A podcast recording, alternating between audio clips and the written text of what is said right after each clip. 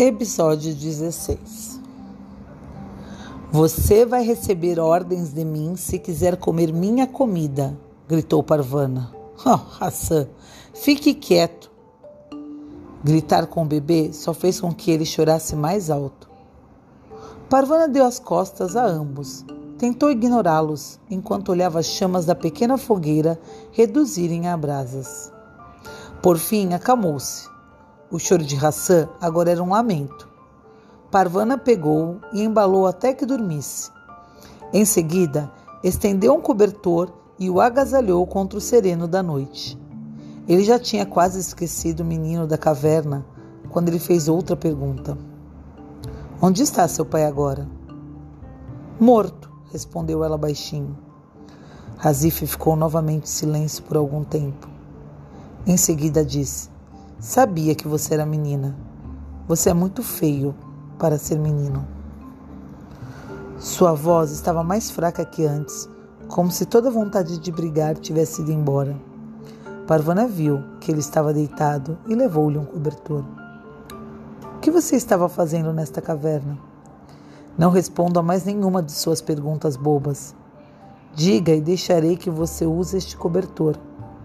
Não quero seu cobertor fedido, respondeu ele resmungando na terra. Parvana não sabia se o cobria ou o chutava. Em seguida, Azif falou de novo, tão baixinho que Parvana teve de se inclinar para ouvi-lo. Fui perseguido por um monstro, contou ele. Quero dizer, persegui um monstro. Ele sumiu num buraco na caverna e provavelmente sairá esta noite para engolir você, o que me deixará muito feliz. Parvana se afastou sem chutá-lo ou cobri-lo. Deixou o cobertor no chão, fora do alcance dele. Ela se sentou ao lado de Hassan. Havia ainda luz no céu. Parvana pegou o caderno e uma caneta. Querida Chauzia, hoje conheci uma criatura estranha. Ele é meio menino, meio bicho selvagem, não tem uma das pernas e está se escondendo numa caverna. Era de esperar que se sentisse agradecido por eu tomar conta dele mas é cada vez mais grosseiro. Como pode alguém tão pequeno ser tão horrível assim? Não importa, ele não é problema meu. De manhã vou deixá-lo para trás. Tenho de achar minha família e ele só iria me atrasar. Talvez eu devesse deixar o bebê também. Esses meninos não são meus irmãos. Não são problema meu. A noite estava escura demais para continuar escrevendo.